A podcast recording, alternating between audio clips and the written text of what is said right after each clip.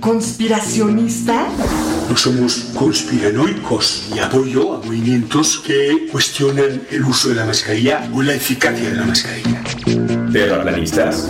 Según una encuesta del Instituto Datafoya, millones de brasileños creen que la Tierra es plana. ¿Recortes en la ciencia? No a los recortes en ciencia y tecnología. ¿Antivacunas? ¿Por qué me voy a vacunar si yo no me he enfermado? Mejor escucha a los que sí saben. DNA, un programa de ciencia para generar conciencia.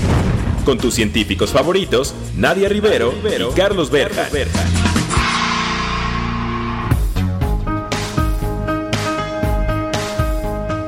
Bueno, pues bienvenidos a una emisión más de DNA. Como ya escucharon en la introducción, acérquense a los que sí saben, acérquense a nosotros, los investigadores, los científicos de México, que estamos muy bien preparados y que tenemos líneas de investigación muy interesantes que vale la pena que conozcan nuestro auditorio. Y bueno, pues yo soy la doctora Nadia Rivero y me acompaña como en cada jueves el famosísimo doctor Juan Carlos Gómez Berjan. Juan Carlos, muy buenas tardes, ¿cómo te encuentras el día de hoy? Muy bien, Nadia, eh, así es como lo mencionas, me parece muy buena tu recomendación, que se acerquen a la gente que sí sabe, no se vayan con que con estas películas de Hollywood que solamente Harvard y solamente este, los americanos tienen grandes científicos. También en México tenemos muy buenos científicos del mismo nivel y que podemos hacer cosas igual de grandiosas que este, las que salen pues en los grandes avances este, en la tele o en, otras, este, en otros lugares. Y bueno, pues el día de hoy tenemos a un invitado muy especial que nos va a hablar de un tema también muy relevante, que está muy, muy de, de, moda. También es un investigador joven, como hemos procurado que haya mucho investigador joven, ¿no? ¿Y por qué no nos dices quién es, Nadia? Claro que sí, Juan Carlos. Bueno, pues el día de hoy, como en todos los jueves, tenemos a un super invitado experto en el tema. Y hoy nos acompaña el doctor Jorge Armando Cime Castillo del Instituto Nacional de Salud Pública, específicamente del Centro de Investigaciones sobre Enfermedades Infecciosas. Entonces vamos a darle la bienvenida porque hoy vamos a tratar un tema muy interesante y que seguramente les va a causar pues demasiado pues eh, interés a nuestro auditorio, por así decirlo. Jorge, muy buenas tardes, ¿cómo te encuentras? ¿Qué nos platicas? ¿Por qué no te presentas a nuestro auditorio, por favor? Muchas gracias por aceptar nuestra invitación. Hola, muy buenas tardes, Nadia. Muchas gracias por la invitación. La verdad, es un gusto y un honor estar aquí con ustedes y los felicito por este espacio, por la difusión a la ciencia. Pues nada, aquí estamos a la orden para lo que, lo que me trajeron a, contarles un poco acerca de los mosquitos y las enfermedades transmitidas por vectores. Perfecto. Y para dar este pues entrada a esta interesante entrevista que seguramente vamos a tener contigo, ¿por qué no le platicas a nuestro auditorio pues tu formación académica, tus grados académicos y nada más así brevemente tus líneas de investigación, tu expertise? Muy bien, Nadia. Mira, eh, yo soy biólogo, egresado de la Facultad de Ciencias de la UNAM. Ahí mismo hice una maestría en biología experimental y posteriormente me fui al Instituto, Nacional, Instituto de Investigaciones Biomédicas en la UNAM, donde hice mi doctorado.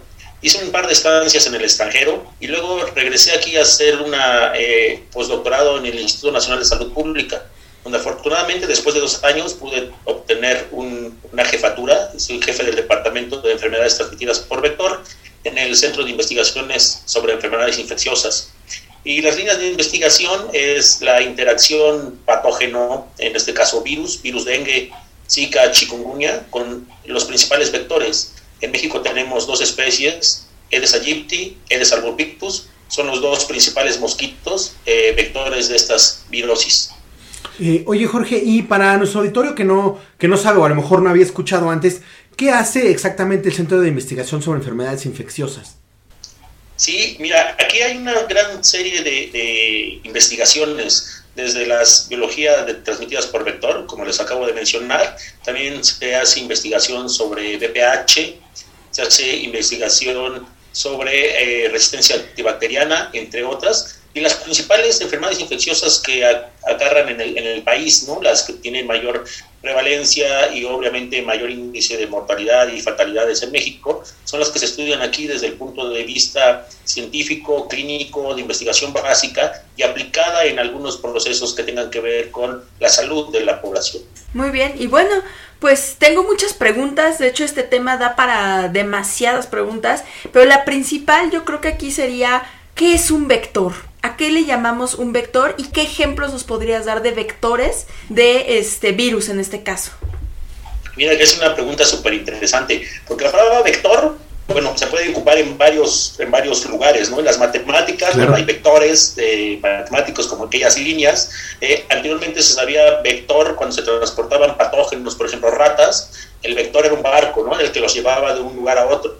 Y en la, biología de las enfermedades transmitidas, vectores son aquellos organismos que portan eh, patógenos y que pueden transmitirlo. En este caso, al hombre o a algunos otros animales o, hospederos eh, intermediarios. Los principales ejemplos de vectores eh, son precisamente los moscos, las garrapatas, las chinches, son de los principales eh, organismos vectores y de los que causan mayores estragos a nivel mundial, no solamente en México.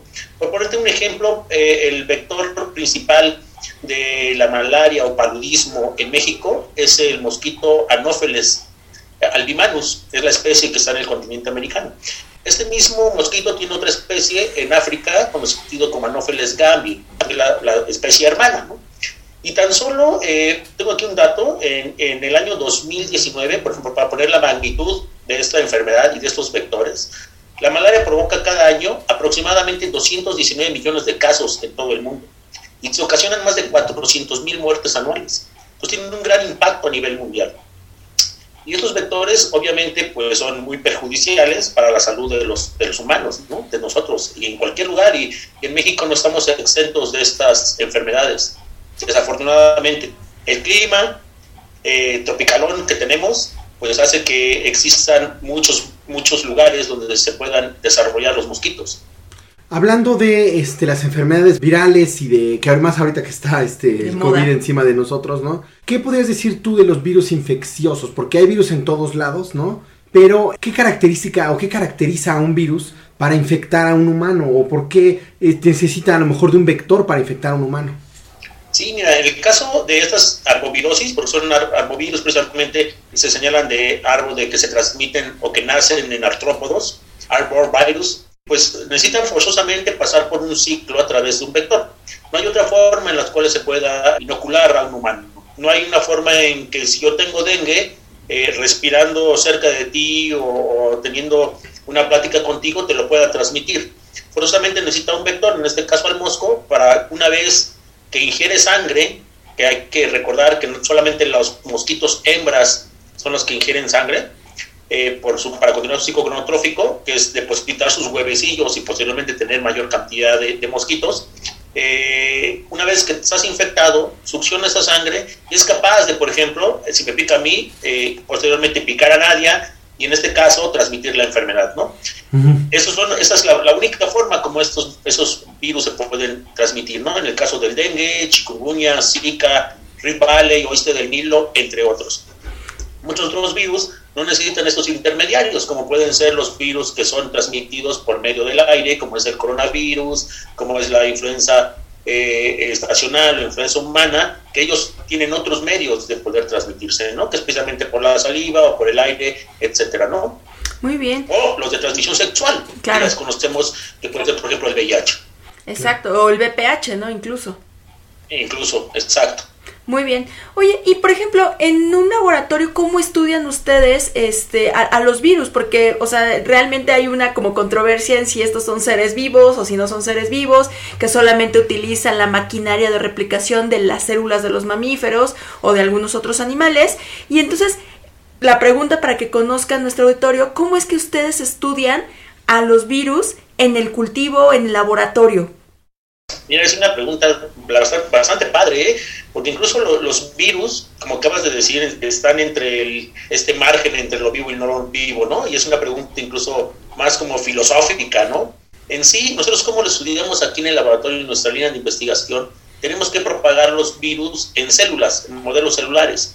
Como es un virus que se transmite por artrópodos, tenemos líneas celulares de mosquitos y tenemos líneas celulares de, de mamíferos. Entonces hacemos un pases en células de mosquitos y posteriormente los pasamos estos virus a las células del mamífero, como si estuviéramos llevando a cabo el ciclo normal de transmisión de un virus. ¿Por qué? Porque eso le va a dar las características importantes y naturales que tendría un virus normalmente en la transmisión natural, ¿no? Posteriormente nosotros lo que hacemos y estudiamos en el laboratorio es la interacción de los virus con los vectores, es decir, con los moscos. Entonces nosotros inoculamos a esos mosquitos con estos virus, obviamente bajo cuestiones de bioseguridad implementadas y muy estandarizadas que tiene el instituto, porque no queremos que se nos escapen, obviamente tenemos un insectario de alta seguridad en las cuales manejamos precisamente estos mosquitos infectados. Entonces ya una vez los mosquitos infectados con estos virus, le podemos preguntar muchas cosas al modelo ¿Qué le pasa al mosquito? ¿Cómo reacciona a través de su respuesta inmune? Si se puede defender ante el virus o no. Si somos capaces de reconocer moléculas en el mosquito que nos indican que están enfermos o que están infectados. Tenemos varios proyectos, incluso unas este, relaciones con el Politécnico Nacional en el cual estamos viendo el zumbido de los mosquitos y a partir de la frecuencia saber si estas frecuencias de sonido son diferentes cuando están infectados o no. Y de esta forma por ejemplo, hacer una aplicación por teléfono y tú, si hay un mosquito en tu cuarto, en tu casa, le prendes la aplicación y ves el zumbido del mosco. Y entonces vas a ver, oye, ese mosquito es tal especie y ese mosquito está infectado. Corre, ¿no? o, mátalo. O haz algo para que no te pique, porque tienes mucha probabilidad de contraer alguna enfermedad, ¿no? Entonces, esas son las cuestiones que estamos buscando aquí en el laboratorio, entre otras muchas, entre la interacción de los virus con los moscos.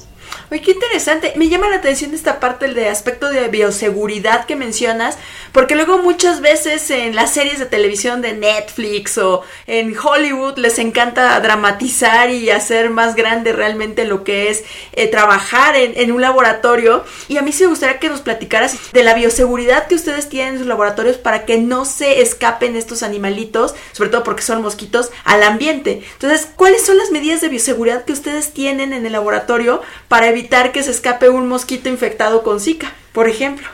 Sí, está bien padre, porque en el insectario tenemos, eh, bueno, es un insectario diseñado a partir de un modelo de CDC, que es el Centro de Investigaciones sobre Enfermedades en Atlanta. Es un modelo muy similar y lo que se tiene es una compresión de aire en el cual no sale nada de lo que está adentro, es decir, están en los márgenes de las puertas y hay seis puertas antes de entrar hacia el lugar donde están los adultos. Los adultos los tenemos en el fondo del insectario con unas mallas y los adultos están dentro de botes o están cajas en los cuales tienen mosquiteros y en una burbuja aislada cuando están infectados. Es decir, ahí van dos barreras de escape, luego hay una puerta que los divide de un pasillo, en el pasillo hay otra puerta corrediza, hay flujos de aire de presión negativa para que no escapen y luego hay dos puertas más es decir, para que se escape un mosco tendría que pasar aproximadamente seis o siete barreras de escape. Pues qué interesante y qué, qué, apasionante, la verdad. ¿Qué te parece si lo dejamos hasta aquí, Jorge? Y en la siguiente sección retomamos más de tus líneas de investigación para que nos platiques un poquito más de los arbovirus. Esto es DNA. Volvemos en menos de lo que tus genes se traducen a proteínas.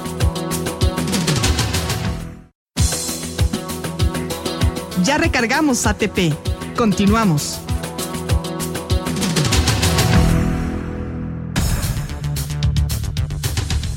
Pues ya regresamos a DNA. Recuerden que el día de hoy nos acompaña el doctor Jorge Armando Cime Castillo del Instituto Nacional de Salud Pública, particularmente del Centro de Investigación sobre Enfermedades Infecciosas. Y se encuentra por allá, por el estado de Morelos, en el estado de la eterna primavera.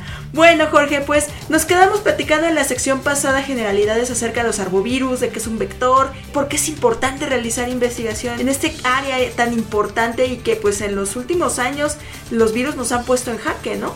Han alterado muchos de nuestras actividades cotidianas, incluso hasta han hecho que estas videollamadas sean posibles y sean más útiles de lo que eran antes. Y en esta sección me gustaría que nos platicaras un poquito más acerca de tus líneas de investigación, de qué versan y cómo impactan en la sociedad, si tienen una aplicación directa.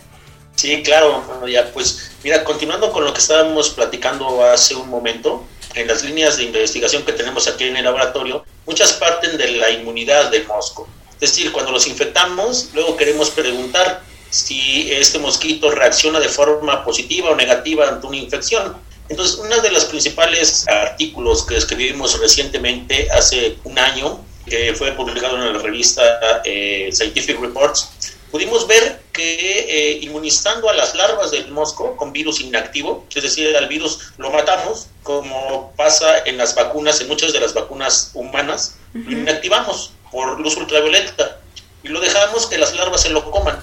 Lo ponemos en unas pequeñas partículas y dejamos que las larvas lo ingieran. Y posteriormente, cuando son adultos, los infectamos nuevamente con virus y vemos su respuesta inmune y vemos si los mosquitos pudieron resolver esta infección o no. Interesantemente, lo que encontramos es que aquellos que fueron tratados con este tipo de vacuna o un fenómeno conocido como priming inmune, que lo pueden buscar así en, las redes, eh, lo que estamos haciendo es un tipo de vacunación en los insectos le estamos dando un refuerzo con unos patógenos que los insectos, aunque ustedes no lo crean y pareciera que no, tienen memoria inmunológica. Es decir, esta memoria que creemos de anticuerpos, obviamente no existe en los insectos, pero sí una memoria de recuerdo a través de una memoria innata. Y al parecer esta memoria de recuerdo permite que un previo encuentro en las larvas, que posteriormente se lo hacen los adultos, sea capaces entonces estos adultos de reaccionar de forma más eficiente en contra de estos virus. Y lo que vimos entonces aquí en el laboratorio es ver las partículas virales que tienen estos mosquitos infectados que previamente fueron inmunizados. Y sorpresa, nos llevamos un muy buen resultado porque casi se inhibe la replicación viral en estos mosquitos. Esta tendencia o este resultado nos lleva a quererlo probar en el, con poblaciones naturales, es decir, eh, no solamente controlar a los mosquitos como los los métodos que hay actualmente, que es con el uso de insecticidas, sino también estos métodos naturales que pudieran hacer. ¿Hay moscos? Sí. ¿Hay muchos? Sí, pero están vacunados de cierta manera. Entonces el mosco no se va a infectar. Y si el mosco no se infecta, tú tampoco como, como poblador, ¿no? Y esto es muy importante porque hay muchas regiones endémicas en México en las cuales se propagan estos virus, dengue, zika, chikungunya. Si podemos proteger a los moscos, estamos protegiendo también a las comunidades. Eso es lo que queremos hacer, justo es nuestra tendencia ahora en el laboratorio. ¿no? Aparte de muchas otras líneas de investigación que tenemos con los alumnos, a los cuales obviamente les envío un cordial saludo, eh, en el cual también podemos ver, por ejemplo, proteínas virales, si están favoreciendo o no la dispersión de, de los virus dentro del mosco, cómo llegan a las glándulas salivales. Déjenme platicarles que el virus va al intestino, Posteriormente sale del intestino y va al torrente sanguíneo del mosco, que se conoce como hemocele, y después infecta otros tejidos importantes como la glándula salival. Cuando el mosquito te va a picar, arroja saliva. Y si este mosquito está infectado, junto con esa saliva va el virus. Entonces, también lo que estamos buscando es la interacción del mosco con las glándulas salivales y qué es lo que hacen que se transmitan los virus o no. Hay muchas especies de moscos que no transmiten nada, es decir, no son vectores, ¿no? ¿Cuál es la diferencia entre unos y otros? Eso es lo que también estamos buscando. No solo nosotros, sino a nivel mundial muchas personas que trabajan con mosquitos. Claro, qué interesante. Justo me estás recordando de una estrategia que alguna vez platicamos con, eh, con otro invitado aquí en, en, DNA, donde mencionaban de esterilizar mosquitos a través de radiación. Y con eso ya evitaban que hubiera una sobrepoblación de moscos que potencialmente pudieran ser vectores para las diferentes enfermedades que ya mencionaste. Así es. Y yo quería preguntarte, Jorge, fíjate que también leyendo en algunas cosas de, de, de algunos papers de, de infecciosas, me encontré con varios que mencionan que, eh, por ejemplo, había, digamos, había un, lugar ahí selvático donde llegaba el mosco, normalmente pasa de un lado a otro, y eh, bueno, resulta ser que ahora una población de humanos lo tira, ¿no? Hace ahí edificios, y entonces el mosco que por ahí mismo pasaba, ahora pasa, pero infecta a las poblaciones. ¿Ustedes han visto en algún estudio esto? Si, si es cierto esto, o sea, que la actividad antropogénica, la actividad de los humanos, está alterando las poblaciones de mosquitos, y también por eso es que estemos viendo enfermedades emergentes. Sí, mira, es, es una pregunta súper interesante y muy válida, porque aparte de las condiciones eh, climáticas que han cambiado obviamente ciertos niveles y grados centígrados hacia arriba que propician que los mosquitos se puedan desarrollar de forma más rápida, que el periodo de incubación del virus dentro del mosquito también sea más rápida y por lo tanto más fácil de que se transmitan, estas perturbaciones humanas en lugares selváticos han hecho también que estos mosquitos tengan acceso más fácil a su sangre, ¿no? Y aquellos que preferían comer anteriormente de un mamífero pequeño o de aves, de ranas y, obtener la sangre, pues ahora, teniendo cientos de humanos que están ahí, pues nosotros somos su comida, ¿no? Entonces, somos la carnada y muchos de estos mosquitos han cambiado sus costumbres de alimentación selváticas hacia un punto más eh, humano, ¿no? Hacia más antropofílico, más eh, obtener la sangre a partir de nosotros.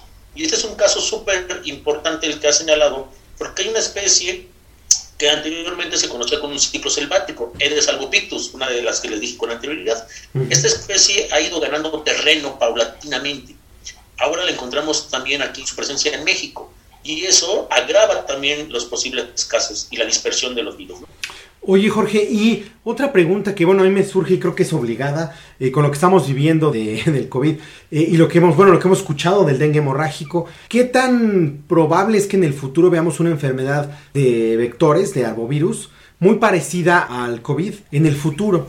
Sí, claro. Pues mira, eh, no sé si, recuerdan, antes de la pandemia de COVID, un par de años antes, tuvo un brote muy fuerte de Zika y seguramente han de ver, escucharon las noticias eh, que llegaban desde Brasil y los casos de microcefalia y también cómo se fueron propagando a diferentes lugares. Ese fue un brote que la Organización Mundial de la Salud tenía muy bien catalogado y estaba siguiendo precisamente por la dispersión tan rápida que se hizo y las manifestaciones que en sí no eran ante un público en general, sí podían tener repercusiones en mujeres embarazadas y en, eh, en, los, en los bebés cuando nacían. Eh, que haya un brote parecido, por ejemplo, a COVID, no está exento. Recuerden que muchos de estos virus siguen ciclos isofílicos, ¿no? ese, ese, ciclo que no, no tiene humanos a lo mejor en su ciclo de vida, pero que pueden a lo mejor estos moscos alimentarse de un ave o de un mamífero pequeño, igual como fue el coronavirus que proviene de un murciélago o de un pangolín. También estos mosquitos pudieran obtener virus de diferentes tipos en su sangre y luego pasar a los, a los, humanos. Que los virus sean capaces de poder reaccionar a este nuevo vector y causar estas epidemias. Y por eso también hacemos cosas aquí en el laboratorio, que no les he contado, que se llama algo de vigilancia entomovirológica. Traemos, nos llevan mosquitos del campo, principalmente de zonas sureñas, donde hay muchos mosquitos y donde hay muchas, mucha migración y donde hay mucha entrada de virus de este tipo desde el continente sudamericano, y estamos monitoreando que no existan virus patogénicos y agresivos en estos moscos. Oye, qué interesante. Y nada más así brevemente, ¿qué tipo de herramientas utilizan en el laboratorio? Está bien padre porque utilizamos las mismas con las que se diagnostica el COVID, que es el PCR de tiempo real. Exactamente lo hacemos un PCR de tiempo real para moscos. Nosotros estamos detectando si los moscos están enfermos o no. Obviamente lo que queremos es evitar que estos mosquitos vayan a transmitir las enfermedades, ¿no? Entonces es un método de alerta y previo a que haya un brote en las poblaciones, ¿no? Ah, qué interesante. En estos moscos. Muy bien. Bueno, pues ya estamos llegando lamentablemente a la última sección de nuestro programa y pues vamos a realizarte las dos preguntas que pueden atemblar siempre a nuestros invitados. ¿Y cuáles son, Juan Carlos? Pues la primera es si tienes alguna recomendación para nuestro auditorio que a lo mejor se quiere acercar al tema y eh, tu medio de contacto. Sí, claro. Mira, eh, alguna recomendación para aquellos que les gustan las novelas. Un libro de Rafael Bernal, que es un escritor mexicano, y el libro se llama Su nombre era muerte. Y este libro, y este Rafael Bernal, a lo mejor no lo ubican por este libro, pero es quien escribió El complot mongol. Entonces eh, es un escritor que maneja un poco la sátira y lo gracioso en su escrito. Y si quieren le puedo leer un poquito, porque aquí lo tengo justo, un pequeño relato. Dice, dice, ya pasaron dos horas desde que intentaste dormir. Has girado al menos 30 veces en tu cama sacudiendo cobijas, moviendo las manos e incluso pegándole a tu oído porque tu mosquito no te deja en paz. Como si fuera un piloto de alguna guerra importante, viaja de izquierda a derecha comprometido a picarte en cualquier momento. Y lo único que piensa es por qué te quiere a ti y por qué te está molestando encima del oído. ¿Cómo es que sabe que pasar por la oreja es lo peor que me puede pasar? Tiene todo mi cuerpo para picar, que me chupe las piernas, los muslos, los brazos, pero que ya deje de estar una palabra antisonante, el oído con su infinito. Lo odias por cómo desaparece cuando enciendes la luz, parece una rata. Incluso comienzas a dudar de tu sentido del oído y justo cuando crees que en una de tus vueltas lograste atraparlo y destruirlo, escuchas como el sonido agudo que indica que está a punto de acercarse a ti comienza a taladrar en tu cerebro. Este es un libro muy gracioso porque este autor en esta novela vive en, Chiapas y se vuelve loco y habla con los mosquitos y los mosquitos se quieren apoderar del universo y quieren y nos usan a nosotros únicamente como herramientas precisamente para apoderarse de todo lo que está en nuestra tierra. Claro. un libro muy recomendable, muy gracioso. Y justo, muy atinado, ¿no? Que cuando uno está más dormido pasa el, mosco, y es muy molesto realmente el zumbido de estos animalitos, ¿no? Y bueno, pues la última pregunta es, ¿cuál es tu canción favorita? Me gusta mucho el rock progresivo, me gusta Pink Floyd, y mi canción favorita para estudiar, para concentrarme o para pasar un buen rato es la de Dogs. Muy bien. Que... Perfecto, pues vamos a escucharla.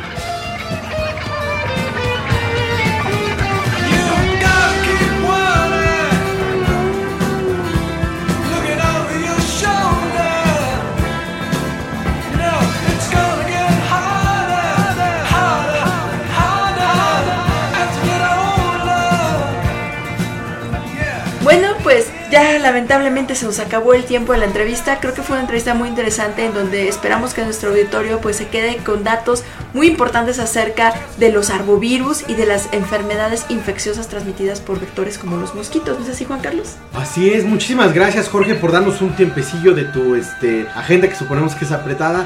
Pues muchas gracias a ambos, un gusto haber estado con ustedes. Claro que sí, pues también agradecemos a nuestra productora Claudia Flores por su maravilloso trabajo haciendo estos programas de DNA y también a la estación Ciudadana 660. Yo soy la doctora Nadia Rivero. Yo soy el doctor Carlos Berjan. Y esto fue DNA. Hasta la próxima. DNA.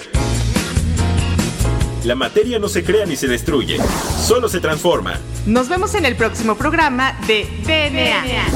Un programa para generar conciencia.